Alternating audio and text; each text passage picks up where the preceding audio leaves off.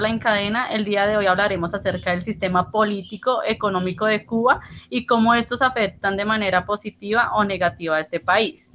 Inicialmente se hablará del sistema político de este país, que como bien se ha evidenciado tiene una gran particularidad a diferencia de los demás países, precisamente por cómo se rigen políticamente.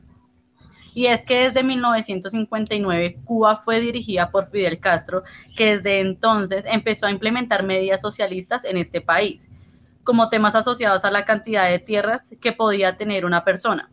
También es importante resaltar el tema de inversión extranjera, ya que la mayor parte de países permiten que sus habitantes logren realizar algún tipo de inversión en otros países, y Cuba no es la excepción. Sin embargo, desde la crisis económica provocada por el fin del Consejo de Ayuda Mutua Económica denominada CAME, el gobierno ha promovido una apertura a la inversión del capital extranjero en condiciones de privilegio frente a la inversión que pudiera hacer eh, los cubanos.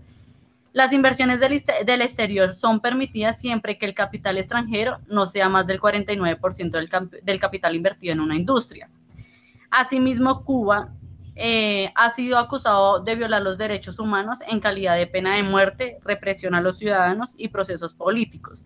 Digamos que actualmente no existe la libertad de expresión, tiene que haber una sola ideología, que es la comunista. El que esté en contra, está en contra del régimen.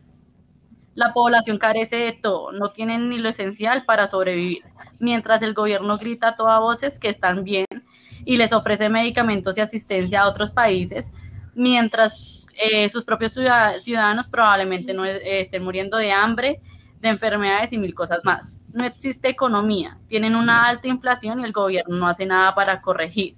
Todo lo contrario, al ciudadano que se le ocurra protestar, lo maltratan, lo agreden, tratan de denigrarlo de muchas maneras. Para concluirle lo referente al sistema político, se resalta que la actual constitución de Cuba, reformada en el 2003, establece que Cuba es un Estado socialista de manera irrevocable, impidiendo cualquier modificación del régimen socioeconómico. A continuación, la invitada Isabel Romero nos hablará acerca del sistema económico. En la actualidad, la economía cubana está sustentada en los recursos naturales del país, que son muy variados y van desde los minerales como el níquel y el cobalto hasta los paisajes tropicales que atraen a millones de turistas todos los años. El capital cubano es el otro pilar fundamental de la economía del país, incluso a pesar de sus problemas de desabastecimiento y falta de insumos básicos. El gobierno cubano mantiene su adhesión a los principios socialistas a la hora de organizar la economía con una planificación con opciones diferentes a las que serían dictadas por el mercado. La mayoría de los medios de producción pertenecen al Estado cubano y son administrados por el gobierno cubano.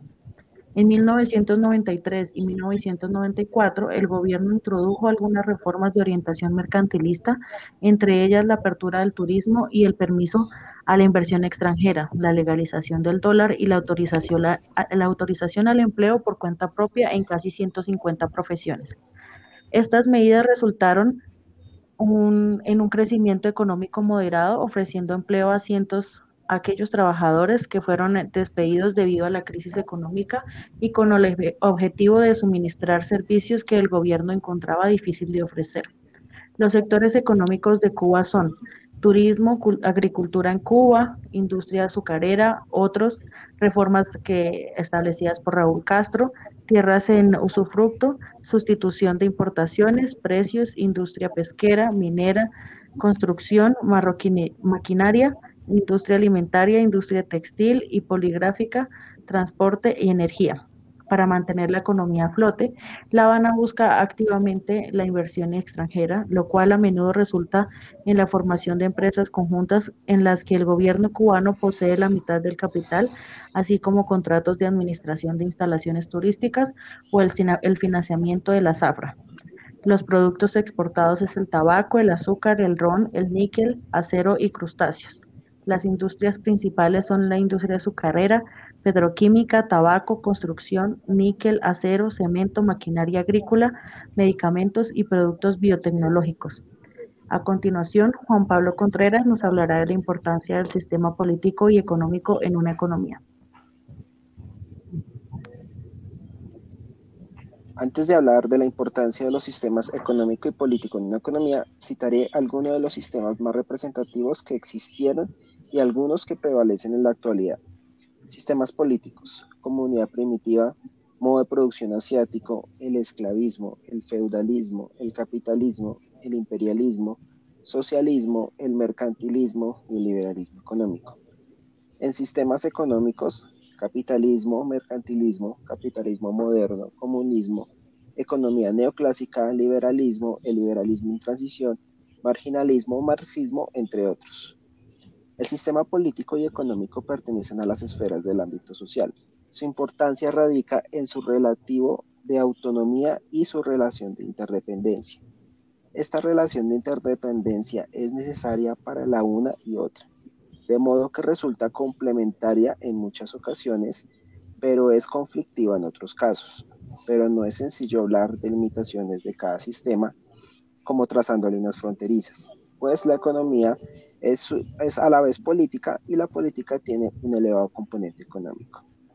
Los sistemas económicos buscan adoptar decisiones desde la política, lo que significa elegir entre unas opciones y otras, las cuales estarán en relación, pero condicionadas por la ideología de los partidos que gobiernen.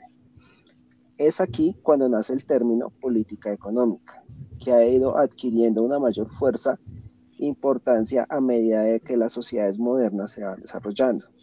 No hablamos de una corriente neutra, ya que requiere conocimientos técnicos y responde a factores ideológicos. En consecuencia, la toma de decisiones políticas está fuertemente determinada por los factores económicos. Esto a su vez limita la acción política. Y por eso en la actualidad las discusiones políticas en los parlamentos están impregnadas de cuestiones económicas.